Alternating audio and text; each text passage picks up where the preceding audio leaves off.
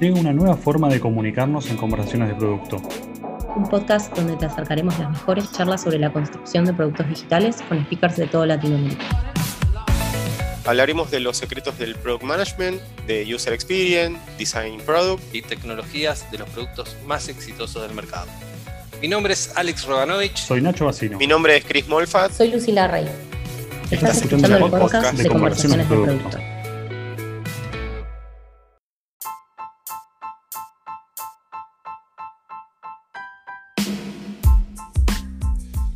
Bienvenidos a este nuevo episodio del podcast de Conversaciones de Producto. Yo soy Lucila y conmigo está Nacho y nosotros vamos a estar conduciendo el episodio de hoy. Bueno, muchas gracias. En la primera temporada cubrimos las bases del rol de producto, hablamos de, qué es, de cómo empezar, de los distintos contextos en los cuales ocurre el rol. Y en la segunda temporada, por votación popular, vamos a estar profundizando un poco en la interacción del product manager con otros roles del equipo, como tecnología, UX, metodologías, operaciones, marketing, etc. Y para eso estamos tratando de hacer un formato innovador. Eh, tomamos el desafío de juntar duplas eh, con alguien de producto y alguien de la otra disciplina para poder hablar un poquito y contrastar los detalles, puntos de conflicto, experiencias y aprendizajes que, puedan tener. Es la que existe entre el equipo de desarrollo y el product manager en sí mismo. Por eso, en este capítulo los tenemos a los chicos, a Jime Massa y a Seba Kaiser. Ellos compartieron el espacio en Despegar y ahora están con nosotros para charlar un poco de esa experiencia. Bienvenidos.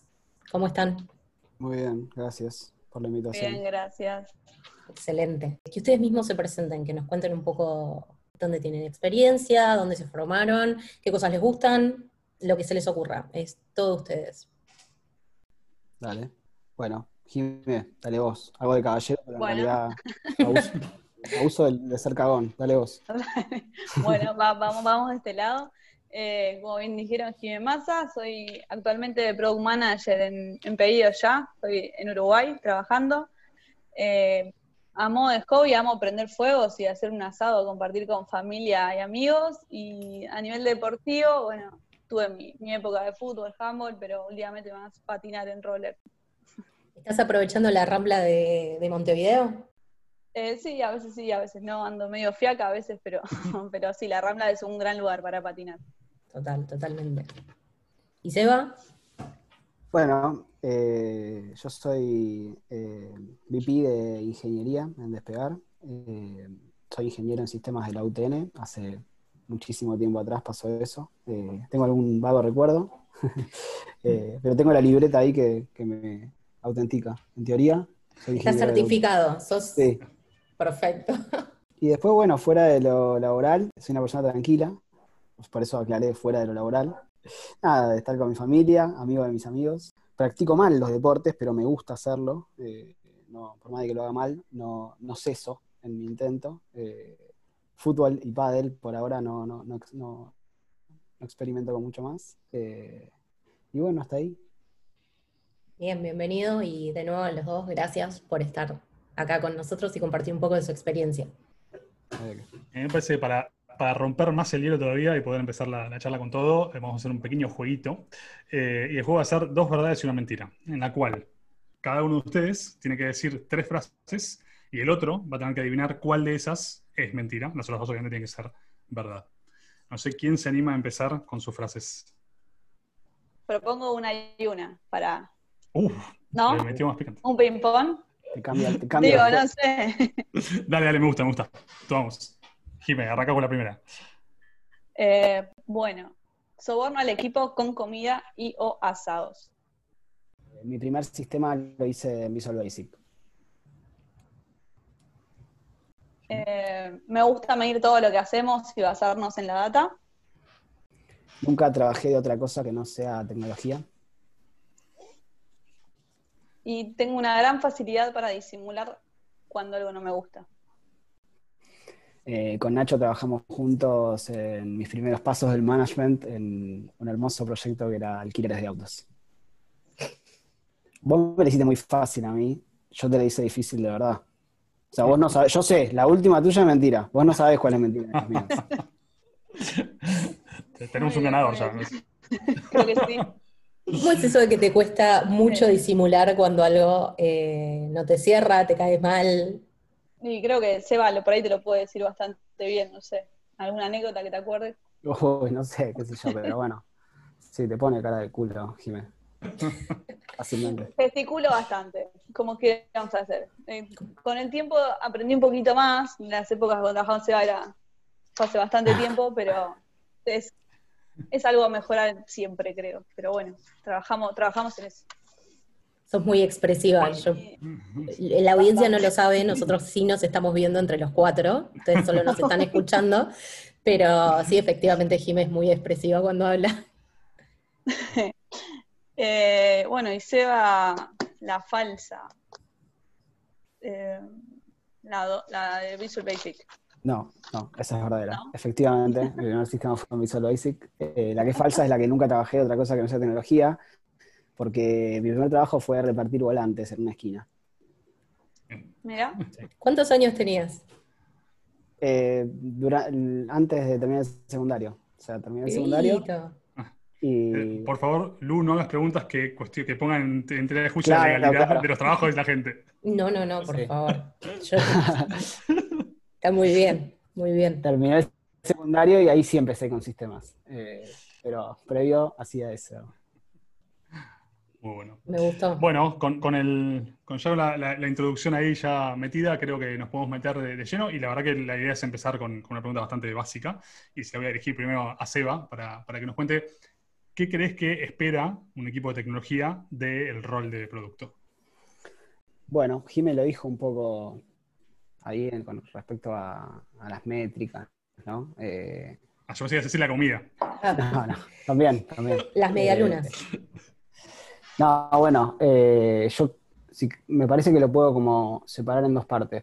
Por un lado, la capacidad de, medir, evaluar, priorizar. Me parece que, que es todo parte de lo mismo, ¿no? O sea, vos no puedes priorizar si no medís. Como que la priorización es una consecuencia de una medición correcta. Y, y me gusta, o sea, es como que, vieron que está muy dicho, ¿no? La idea de que nos basamos en la data. O sea, si vos vas a preguntar a las empresas, no creo que ninguna vaya y te diga, no, la verdad que nosotros me- no medimos, medimos poco. Eh, entonces me parece como que es una frase hecha bastante eh, bastardeada, pero que en la práctica, mamita, ¿no? O sea, en la práctica los que miden de verdad los contás con los dedos de la mano. Eh, entonces, hay- se hace una diferencia muy importante entre el producto que verdaderamente puede medir. Para, para medir hay que saber, hay que, hay que, hay que amigarse con los números. eh, no, es- no es que vos mirás fijo un monitor y, y la información te viene, ¿no? Eh, tenés que quemarte las pestañas entendiendo, analizando la, la data de una forma, de otra, que no te dice nada, que haces una B y los números te dan iguales, así, pero ¿qué hacemos? Es como que hay, hay, hay mucho ahí, a- a- atrás de la frase esa de nos basamos en métricas, ¿no? Como, como si alguien no lo haría, o como ser ágil, ¿no? Eh, como si alguien no lo fuera. Y el otro punto es el entendimiento de, de- lo que está, el entendimiento del problema que queremos solucionar. Eh, porque, digamos, es, ahí se, vuelve un gris, ¿no? Ya me meto en alguna de, las, de los otros tópicos seguro, que es eh, como los límites entre IT y producto. Hay, hay- hay una diferencia muy marcada ahí entre la persona que hace producto y la persona que quiere ser jefe. Eh, o sea, el producto entiende, se mete, conoce eh, los, lo- lo- los idas y vueltas, la- las esquinas funcionales, eh, por qué hicimos esto antes y por qué lo hace, por qué no conviene hacerlo de nuevo. eh, conoce, conoce, conoce el problema. en, en la definición funcional se empiezan a, a mezclar ¿no? la solución con el problema, pero hay una, hay una marcada diferencia entre el producto que se mete, se embarra, entiende, conoce, del que no. Así que espero eso, entendimiento y capacidad de medición. Y Jimé, en tu experiencia, ¿vos qué crees que, que más le, le sirve? ¿O qué, qué cosas lo dijo Seba no te, no te cierran? ¿O qué más puede ser que espera un equipo de tecnología? de producto. Sí. Eh, no, creo que está, está bastante alineado en realidad con, con lo que uno intenta aportar, ¿no? De este lado. Eh, siempre basándonos, ent- intentando entender lo que, lo que buscamos solucionar y las necesidades que tienen los distintos stakeholders o las personas con las que estaremos interactuando. Y también es un poco el nexo, ¿no? En, en comunicar estos dos mundos. ¿Qué cosas tiene una buena experiencia y una relación que es armónica entre IT y producto? El negocio en sí y llegar a una solución puntual, eh, pero bastante, bastante alineado en lo que Seba resumió. Bien, Seba no nos mintió, no nos chamulló. No, no, por ahora. Perfecto. Em, a ver, un poco en su experiencia. Hay, dos factores claves. Primero, eh, la validación mutua, ¿no? Porque para, los dos lados hay una caja negra, ¿no? O sea, el de producto no sabe cuán buen técnico es el de IT y, su equipo, ¿no? O sea, si se cae una base de datos, si la levanta más rápido o más lento.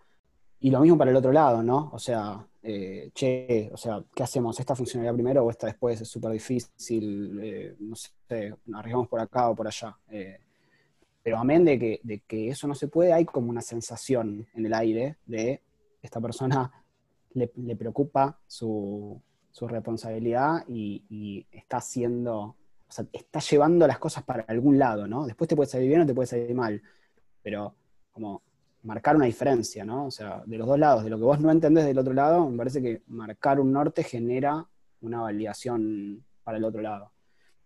Y el otro punto fundamental es ganar, ganar partidos. O sea, yo, siempre digo a mis equipos que repito mucho una frase de, un arquero de Atlanta, yo soy hincha de Atlanta, eh, que en una temporada de las 50.000 que nos iba mal, se le, acerca a un periodista deportivo y le pregunta si el equipo estaba consolidado, ¿no? Típico periodista deportivo que se acerca y le pregunta a un jugador, che, ¿el equipo está consolidado?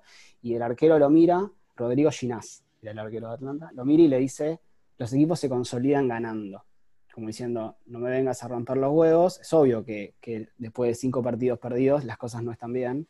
Entonces, el software que produce IT, eventualmente en el tiempo la relación se empieza a desgastar, ¿no? Porque decís, che, no estás llevando el producto al lugar correcto. Entonces, puedes, llevarte bárbaro ir a tomar una birra después, pero eventualmente llega un punto en donde decís, esto no funciona. Así que me parece que es, es esa, es marcar un norte para, los, para, ambos lados, ¿no? sentir que te mueves hacia una dirección y somos hijos de rigor, éxitos. Es que antes que pase Jimé me, quedó una duda que, es interesante, porque del lado de producto, eh, generalmente los product managers, sobre todo los que no son técnicos, eh, siempre tienen la duda. Me, dijeron que esta tarda tres meses en hacerlo y no sé si me están mintiendo, si en realidad tendrían que tardar una semana.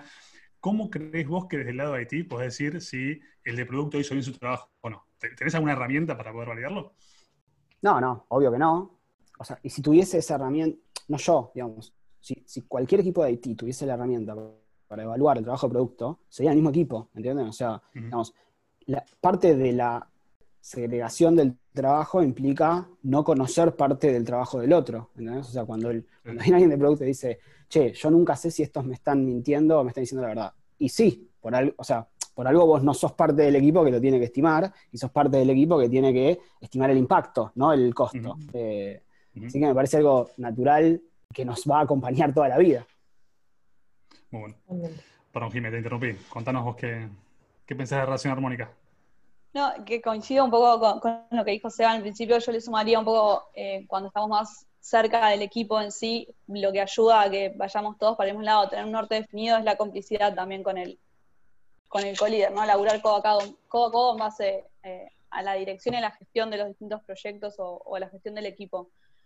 Creo que con el tiempo y a, los golpes por ahí uno aprendía que no sirve nada ir al choque con la persona del otro lado y, buscar un entendimiento y, creo que también aporta un poco la calidad, ¿no? Que el equipo entienda el por qué, poder fundamentar qué queremos hacer, por qué esto primero, por qué esto después, o por qué esto sí o por qué esto no. Y, y eso ayuda en base al entendimiento y al definir los nortes, todos tiramos por el mismo lado, vamos, vamos a ir claramente para cumplir la meta y si no ganamos obviamente a ninguno le va a ir bien, ¿no? Así como si lo que probamos todo el tiempo falla o nunca llegamos con las fechas a ningún lado, se va a empezar a, va a, va a empezar a haber fricción. Pero ¿Qué, recursos has usado alguna vez para, generar esa, esa relación, esa cercanía con el equipo de tecnología?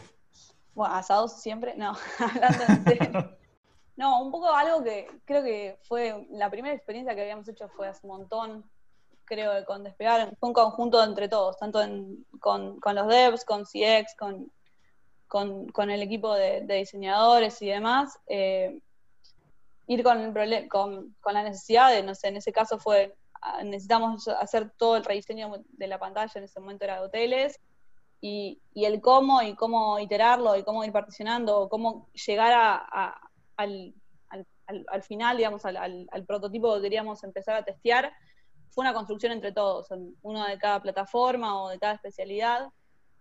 Eso fue hace un montón, pero después en los distintos equipos en los cuales fui trabajando empezamos a, involucrar, del otro lado empezamos a involucrar a data en base, por ejemplo, qué, qué puntos de dolor o dónde tenemos más pérdida en el flujo de un usuario, y cuando involucras al equipo y les empezás a mostrar dónde estamos perdiendo, surgen ideas de todos lados y también están más motivados a la hora de, bueno, queremos que esto llegue a producción. ¿Cómo dio el testing? Cuando te preguntan cuánto dio, cómo resultó, ya es un logro bastante, bastante bueno. Y si no, y si no convierte o no, o no performa bien, y que están, y los ves preocupados en por qué no convirtió y intentando entender dónde podemos estar cagándola, hablando mal y pronto, está bueno. Pero creo que el trabajo codo a codo y yendo todos para el mismo lado ayuda bastante.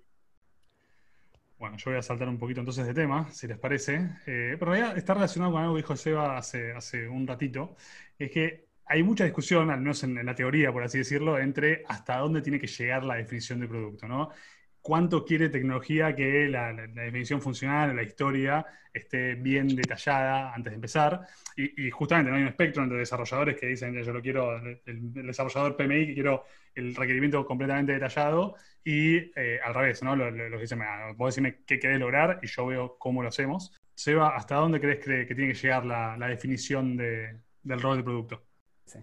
Eh, yo creo que que no, no, no hay un límite marcado. La definición funcional tiene que hacerse en conjunto entre quien construye el producto y su dueño, digamos.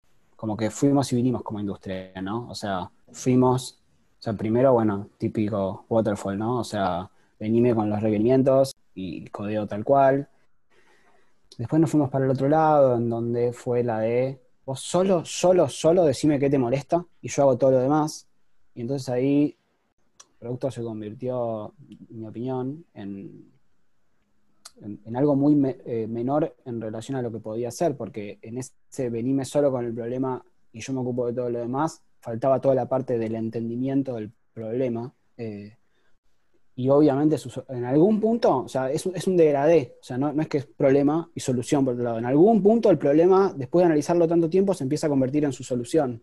Y ahora estamos en algún punto intermedio en donde estamos seguros que eh, tecnología es quien tiene que ser el, último responsable por la definición funcional de tecnología, porque sos el que lo vas a codear, por el simple hecho de ser el último en la fila, ¿entienden? O sea, no, por ser tecnología, sino porque es el, es el que lo va a materializar, tecnología o eh, diseño, ¿no? O sea, el que, lo, que lo va a llevar a algo concreto, ese sí o sí lo tiene que entender. Muchas veces pasa de que de que tenés al producto que, casi se mete a codear en la solución eh, y al producto que vos le preguntás tipo, che, pero ¿y esto se da por este escenario o por este otro? Y, te responden, no, eso es técnico, yo no me meto ahí.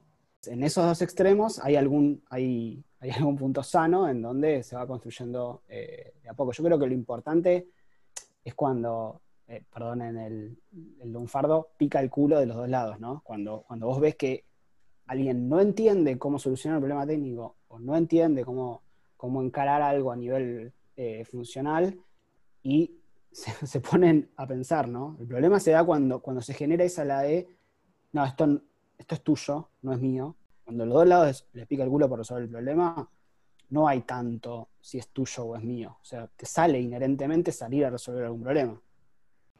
Jime, vos de tu lado, habiendo estado en contacto con todos los desarrolladores a lo largo de tu carrera, ¿cuáles crees que son los issues, los problemas, las cosas que surgen cuando tenés desarrolladores que están muy orientados al producto y se meten y cuestionan y challengean y están siempre preguntando, ¿y por qué estamos haciendo esto? Yo no, no lo veo como un problema, a mí me divierte de challengeen porque claramente están interesados en entender para qué están haciendo y por qué hacen las cosas. Eh, el límite no está, o sea, como dice Seba, no, no, no, no, está muy definido y sí es clave que vayamos con un contexto claro del por qué lo queremos hacer, qué necesidad queremos cubrir, qué problema queremos resolver y llegar a la solución final entre todos.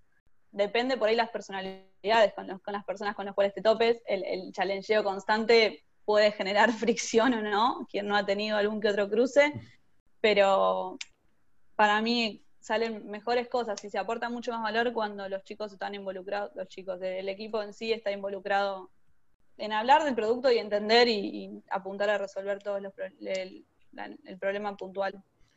De, lo que están diciendo los dos, me parece que está, bueno el contexto en el cual hay como, como apatía del otro lado, ¿no? O sea, al revés lo pensaría, ¿no?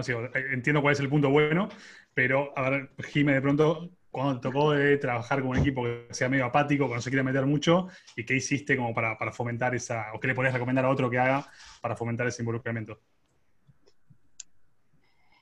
Cuando no se quieren involucrar, y ahí uno intenta, va, por lo menos yo apunto a mostrarles o, con números o con resultados o, o, llevando a hacer alguna dinámica o un ejercicio donde quieran o no los termines involucrando en el proceso de definición es un ejercicio que se va a ir aceitando, pero al principio cuesta.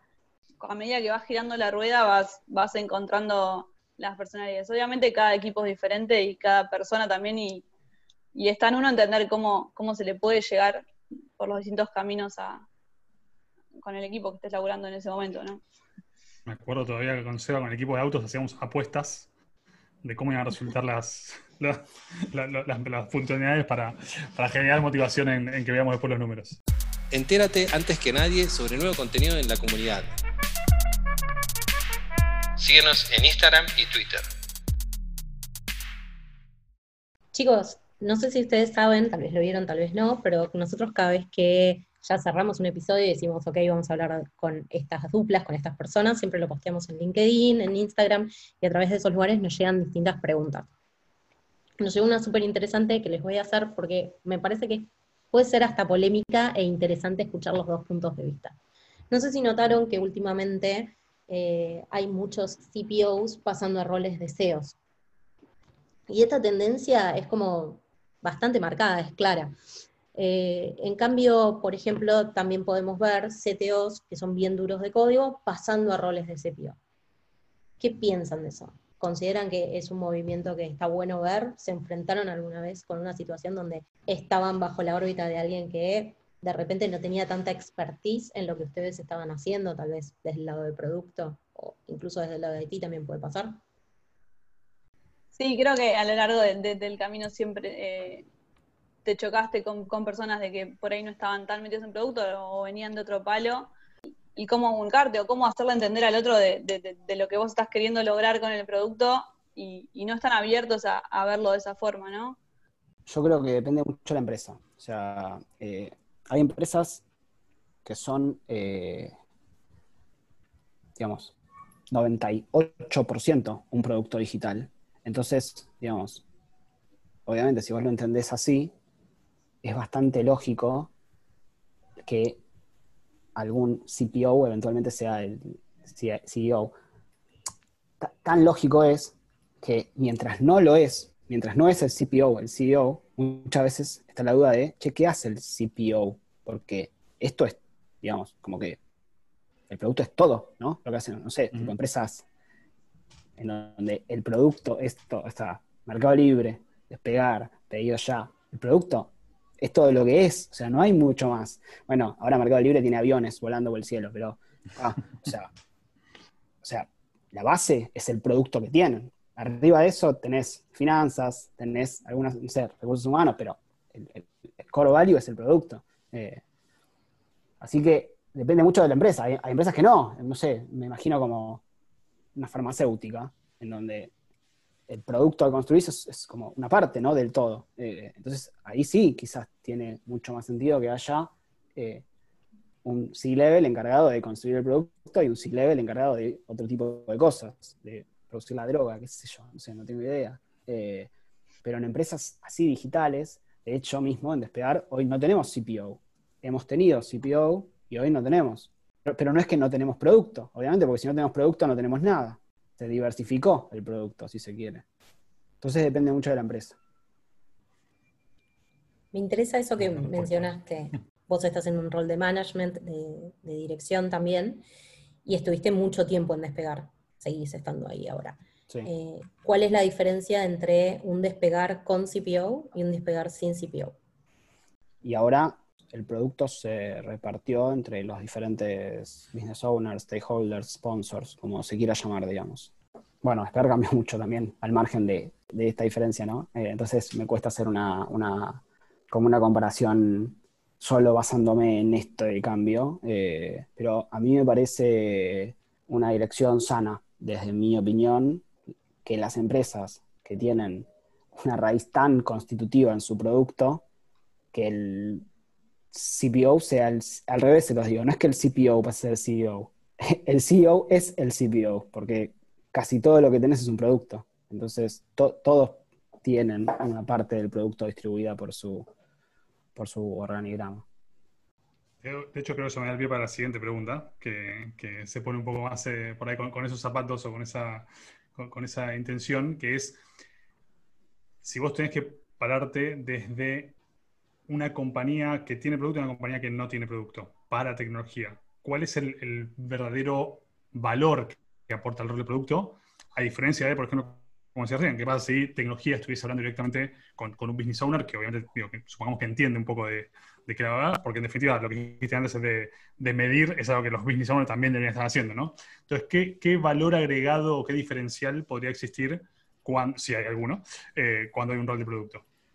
Es que para mí la pregunta se divide en si el rol de producto está separado de los business owners o hay roles de producto adentro de cada business owner.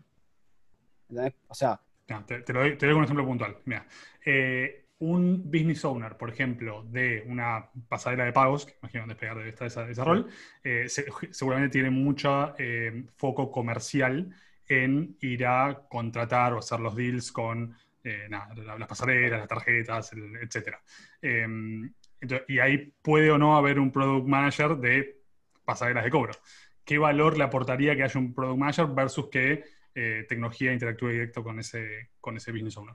Eh, me parece que aporta, pero bueno, como decía antes, eh, o sea, obviamente depende un montón de factores de, la evolución de la problemática que está solucionando. o sea, no, siempre hace falta, pero cuando está, aporta. Pero, pero de nuevo, ahí, o sea, está como esa dicotomía entre que haya como toda una organización de productos separada, paralela a la del business owner, o que esa, esas personas de producto laburen bajo el organigrama del business owner, ¿no? O sea, parte de las responsabilidades, como decías vos, ir a negociar no sé qué, también es mi responsabilidad, eh, obviamente, la construcción de este producto, ¿no? De esta partecita. Eh, Así que... O sea, en resumen, es, a, nivel del rol de producto en el, para el equipo, eh, es medio, digo, tiene valor y, está ahí el valor que aporta. Eh, la pregunta es a medida que, jerarquizamos eso, si sigue teniendo sentido tenerlo dividido o, al centralizado o no. Exacto, sí. Definitivamente, sí. O sea, no solo que aporta, sino que es, es un must que alguien diga, que alguien priorice y que alguien mida, ¿no? basándose en la raíz de lo que el producto es. O sea, después puedes tener a alguien que exclusivamente se dedica a eso o que haga eso y además en otro horario eh, negocie fees, ¿entendés? Sobre, pero digamos, no, existe que no haya producto. Producto hay. El tema es eh, si hay una persona encargada, separada de hacer ese rol y cómo esa persona se mergea en, se, mezcla en la estructura. Esas son las preguntas más interesantes, pero producto hay. Vale, vale. Jimé, ¿qué, ¿qué, te gustaría challengear de eso? ¿Crees que hay una, un valor real en el rol de producto o te parece que em, hay escenarios en los cuales está bien que un equipo de tecnología trabaje directamente con, con stakeholders, digamos. No, para mí el, rol de producto e, es clave y debería estar siempre. Hay, hay, estadios por ahí o hay empresas en las que están dentro de otros departamentos o demás, pero el, entender, el entender al usuario, el comportamiento, lo que queremos resolver y, un poco guiar el camino, creo que sí es responsabilidad un poco, un poco nuestra, un poco no, toda. Desde tu visión, ¿cómo es esa, esa relación, cómo es con los stakeholders y con los business owners a la hora de definir una dirección para el producto? Yo creo que es un trabajo en conjunto. O sea, ellos tienen de un lado, un lado de la campana y, unas, y ciertas necesidades viendo desde, el, desde el, negocio y nosotros con, todo lo que, salvar lo que tenemos atrás y todo lo que tenemos que priorizar, poder llegar a un acuerdo y ver qué, qué, le da más, más impacto y qué genera más valor, ¿no? En poder mergear todas estas necesidades y armar el, el backlog en conjunto y, priorizar y llegar a distintos acuerdos. No, que la, la, pregunta me queda por ahí lo que venimos hablando de esto del, rol y el verdadero valor, eh, y por ahí también para preguntar a Seba a ver qué opina, es que yo tengo una opinión muy formada, así que lo, voy a preguntar muy abiertamente. A ver, si te Trata de no ser tendencioso. Claro, para, mí no le va a salir. para mí no le va a salir. Si ven, eh, eh, a ver, si vos sentís, Seba, que, que, el rol de producto es un rol más generalista o es un rol que tiene más habilidades concretas para aportar ese valor que mencionabas antes, ¿no? De entender el problema, de medir o de esas cosas que decías. 100% habilidades concretas. Eh, no me gusta para nada la idea de eh, ese, ese, de hecho que, se divulga ese, no sé, es un paper o alguien que lo escribió, la idea de que el, el product owner es un mini SEO. ¿Qué? No, o sea, no, no sos un mini SEO. Vos tenés, o sea, como todos los que estamos acá, tenés responsabilidades concretas, como el del lado tiene otras y el del lado tiene otras estas son las tuyas, y por favor hacelas bien, porque si no empiezan a tener todos estos roles, ¿no? De, che, para, contarle al otro lo que hicimos, se lo puedo contar yo. No hace falta que estés en el medio, ¿no? Para preguntarme, che, yo sé que estás atrasado, pero, pero porfa, eh, ¿no? Eso también lo puedo decir yo. Eh, por eso yo estoy completamente en contra de la idea de el producto generalista o mini SEO. Eh, los mejores productos con los que trabajé son gente que saben de una disciplina, de, una, algo concreto y el resto del equipo dice menos mal que está, porque si no, no tenemos esta pata. No, no, sé si estaría muy vacía la pregunta, pero completamente de acuerdo con la opinión. Y creo que ahí está el valor, ¿no? Un poco lo decías, las tareas son necesarias hacerlas siempre, en cualquier contexto, y lo que puede aportar una, persona que sabe de producto es hacerlas con ese skill que te va a llevar a un resultado bueno. Un poco acercándonos hacia el final de la entrevista, eh, lo que me gustaría saber, esto es algo que he discutido con muchos colegas, sobre todo de tecnología, ¿es humanamente posible eh, balancear esa necesidad que tiene producto de tener eh, fechas y estimaciones con la dificultad de efectivamente estimar algo que tal vez sea solo un problema o una idea? Es una problemática súper compleja. También, eh, yo pasé por todos los estadios. No sé si a Nacho le estimaba o no. Si no te estimaba, te pido perdón, Nacho. Tuvimos varias iteraciones de, estimaciones y no estimaciones, me parece. Bueno, em, lo, que, lo que entendemos mejor en Despegar es que eh, todos estamos obligados a dar nuestra mejor estimación posible. Eh, tenemos ese acrónimo, MEP. Así como te estoy diciendo que es mi mejor estimación posible, espero que si me desvío de lo que te digo, lo entiendas como una estimación y no como un compromiso, porque si no... Y lo mismo del otro lado, ¿eh? O sea, así como nosotros entendimos en tecnología que tenemos que estimar nuestros esfuerzos, exigimos al otro lado que estime los impactos. Eh, entonces, eh, está ese compromiso de los dos lados, ¿no? Podés pifiar y, se da lo mismo de los dos lados, ¿no? Podés pifiar, podés pifiar, pifiar, hasta que si pifias 10 veces, y bueno, no, ahí quizás hay algo que tenemos que, revisar, eh, pero está como ese compromiso de estimación de los dos lados, de costo y de impacto. Jimmy, ¿vos cómo lo ves? Es fácil agarrar y sentarse con un teclid y decirle, bueno, este es el roadmap para el Q3. Contame qué puede entrar. No, no es fácil. Eh, depende de cuán maduro también sean los equipos, cuánto más certeras son las estimaciones y también de nuestro lado depende de cuánto conoces el negocio también y todo, todo el contexto de la aplicación o, de la plataforma, mal que mal podés estimar uno, de nuestro lado, decir, bueno, esto, esto puede llegar a entrar o no, pero después el trabajo en conjunto también en la definición, ¿no? Una vez, bueno, tenemos todos estos problemas para funcionar, queremos todas estas iniciativas, hagamos algún laburo para ver muy a high level qué entra y qué no, y, y ahí empezar a comprometer. Y cuando ya ves que no se llega o algo, hay que poder pegar volantazo nunca va a haber un balance perfecto, siempre creo hay que subirse a la ola y surfearla y ver cómo, cómo podemos llegar. Por eso apuntamos también a trabajar por objetivos y no, dependiendo de la empresa, ¿no? Obviamente, y la industria, podemos tener esas libertades. Sumo algo quizás un poco eh, más polémico o menos común con respecto a las estimaciones. Yo eh, creo, por lo menos en mi experiencia laboral, que ya son como, estoy pensando, no sé, como 12 años de estar arriba del software, que uno no aprende a estimar. O sea, uno no lo hace mejor con el tiempo. ¿no? Está la idea esa de que, bueno, eventualmente vos vas a ir aprendiendo a, estimar, eh, o, a como decía Jimena, como a medida que, los equipos vayan ganando madurez, las estimaciones van a ser más precisas. En mi experiencia personal, es un deseo expresado como, eh, como algo que pasa, pero que en la realidad no pasa. O sea, uno se, los equipos cambian, las tecnologías evolucionan, los problemas son otros.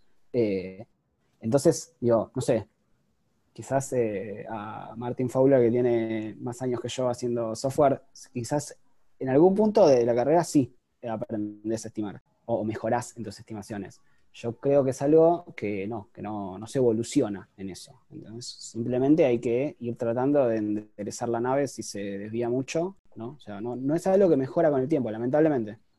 Es un lindo punto para, que tengan en cuenta los PM que están escuchando y que, que sean optimistas, que, quiten un poco el optimismo. Sí, no, a ver, quizás, qué sé yo, o sea, digo, quizás algún otro manager de tecnología le sale, ¿eh? yo me, digamos, soy honesto y digo, yo no lo vi, no lo, vi mejorar con el tiempo.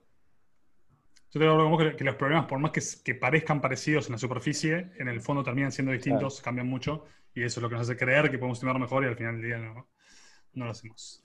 A mí me gustaría ir, ir cerrando con la, pregunta, una pregunta de cultura para cerrar, que me parece eh, interesante, y lo, quiero formular a este lugar. Hay compañías, y voy a dar ejemplos muy, muy genéricos, que tienen una cultura más conocida como de tecnología, por ejemplo Google, o una cultura más conocida de producto, como por ejemplo Intercom. Em, y doy a propósito de ejemplos muy grandes para que ustedes puedan pensar alguno más local. Eh, Seba, ¿vos qué pensás que hace una cultura más fuerte en tecnología? ¿Y cuándo una, cultura más fuerte en tecnología puede ser mejor que una, no sé, una más repartida o más fuerte de producto? ¿A qué te refieres con fuerte? No sé, no, sé dónde... Que es, una excelente pregunta. que las decisiones, las, eh, las decisiones, o mejor dicho, tiene más peso en la decisión eh, una disciplina que otra. Y ese que voy, voy a un ejemplo más local que no lo quería hacer, pero digo, por ejemplo, caso de Mercado Libre, en Mercado Libre, sobre todo en, el área de marketplace, digo, en general el equipo de producto, el equipo de tecnología tiene mucho peso eh, en las decisiones, entonces justamente porque el CTO tiene un, rol muy preponderante. ¿Cómo lo ves vos y que, cuándo crees que una puede ser mejor que otra? No creo que sea algo que se pueda elegir, ¿no? O sea, depende de, las personas que te toquen eh, y que elijas, ¿no? Obviamente. Eh, pero no, no, no, no creo que sea un un pensamiento que, que los CEOs de las empresas hagan, ¿no? Che, le voy a dar un enfoque más de producto a mi empresa o más de tecnología. Eh, o sea, ni los CEOs ni nadie. No creo que, no, creo que esté en, el poder de nadie decidir si algo va a tener más peso eh, eh, uno u otro. Después, empresas como, no sé, Mercado Libre, Despegar, o sea, está, está mucho esa visión del product engineer, como que, digamos, el, el pie de tecnología te marca mucho el rumbo de eh, y ahora probemos esto y después probemos eh, esta otra cosa. Pero me parece que eh, no, es que eso le da peso a tecnología, sino que pasa eso de que el producto se va diseminando por toda la organización, o sea, también te pasa con la gente de finanzas, ¿entendés? Que, te dice, che, yo quiero esto otro, pero ¿por qué no probamos primero esto y después vemos cómo nos va? Bueno, está haciendo producto, ¿entendés? no, es que gana peso tecnología o finanzas, sino que la idea de conseguir un producto de forma ágil, iterativa, eh, como nos gusta, se va difuminando por todas las áreas. No es que pierde peso el equipo de producto, sino que eh, ganó la cultura de generar un buen producto, no solo separada en un área concreta. Sí, estás creo un poco hablando de cómo un mindset de producto es incluso más fuerte que cualquier tipo de peso político que pueda tener un rol supera el organigrama, ¿entendés? Totalmente. Sé parte de la comunidad. CDP es un espacio colaborativo donde todos los profesionales que diseñamos y construimos productos digitales podemos compartir nuestras experiencias. Puedes enviarnos tus artículos originales para publicarnos en nuestro blog en Medium.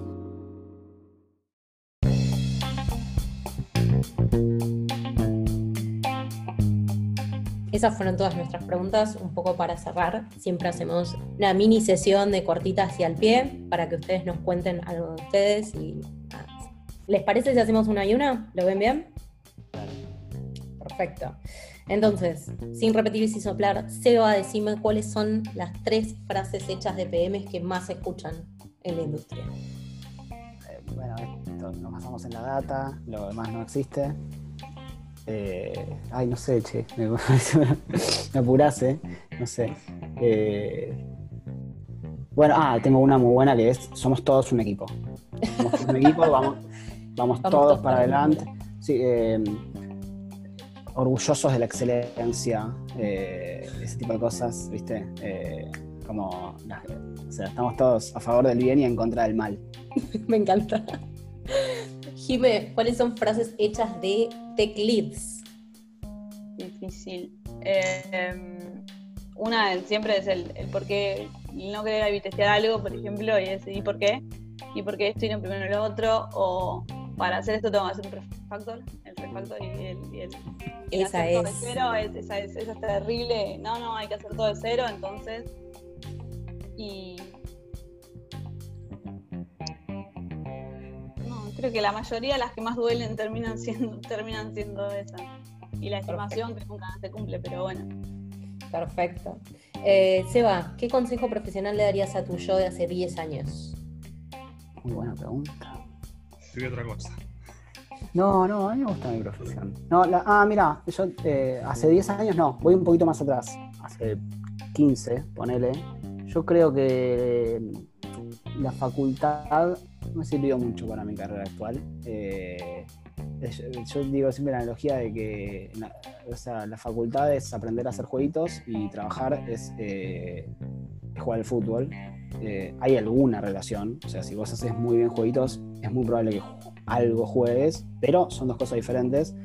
Y yo empecé a trabajar eh, al eh, trabajar enterprise, digamos, o sea, hacía sistemas por mi cuenta eh, los primeros años de la carrera para dedicarme a la carrera. eh, y la hice así, tipo, a los trombos. O sea, yo, o sea, mi objetivo era terminar la carrera en cinco años, que era el plan. O sea, yo reprobaba un final, iba al exacto otro día y rendía el mismo final a ver si ahí lo aprobaba. eh, y bueno, ahí lo aprobé, pero me perdí de trabajar esos primeros tres años, que hoy le diría a cualquier persona, trabajar desde el momento cero, porque es lo que garpa. Me gustó. Jime, vos, ¿con quién volverías a trabajar? ¿Con quién volvería a trabajar? Eh, con el, en el equipo, por ahí suena trillado, pero el equipo de Despegar cuando estábamos empezando ahí en productos fue un- una gran escuela, así que ese mismo equipo eh, estuvo muy bueno. Eh, ahora se da que justo en, en Pella hay varios ex Despe, así que se está volviendo a armar un, un lindo equipo de producto ahí, pero, pero Despegar fue una linda escuela que Buenísimo, creo que con eso cerramos. Eh, nada, les queríamos agradecer nuevamente el, el tiempo eh, y preguntarles si quieren compartir algo más con la audiencia, algún, dónde encontrarlos o algo más que quieran dejar eh, acá que, para, que, lleguen los oyentes. Me, me gusta escribir, así que tengo un blog ahí en Medium, me encuentran Sebi Kaiser, o en Twitter o en LinkedIn, donde charlo alguno de estos temas conmigo mismo y eventualmente lo escribo para sacarlo de mi cabeza. Eh, yo estoy en LinkedIn, ahí como, como Jimena Massa, así que me pueden encontrar. No tengo Twitter, así que no estoy mucho en las redes, pero me pueden encontrar por ahí. Bueno, chicos, eh, de nuevo les quiero agradecer en, en nombre de todo el equipo y para todos los que están del otro lado les queremos contar que en el próximo episodio vamos a estar hablando de la relación entre producto y Agile. Eh, vamos a estar hablando con Pablo Tortorella y con Juan David Pérez. Y si no se lo quieren perder, es súper importante que no dejen de seguirnos en Spotify, en Twitter y en Medium. Co-conduciendo el episodio de hoy tuvimos a Nacho Bacino, yo soy Lucila Rey, y si bien hoy nos escucharon a nosotros dos, el equipo es más grande, eh, el podcast de conversaciones de producto también lo producen Alex Roganovich y Cristian Molfa. Este fue el podcast de Conversaciones de Producto. Síguenos en Spotify para escuchar nuevos episodios.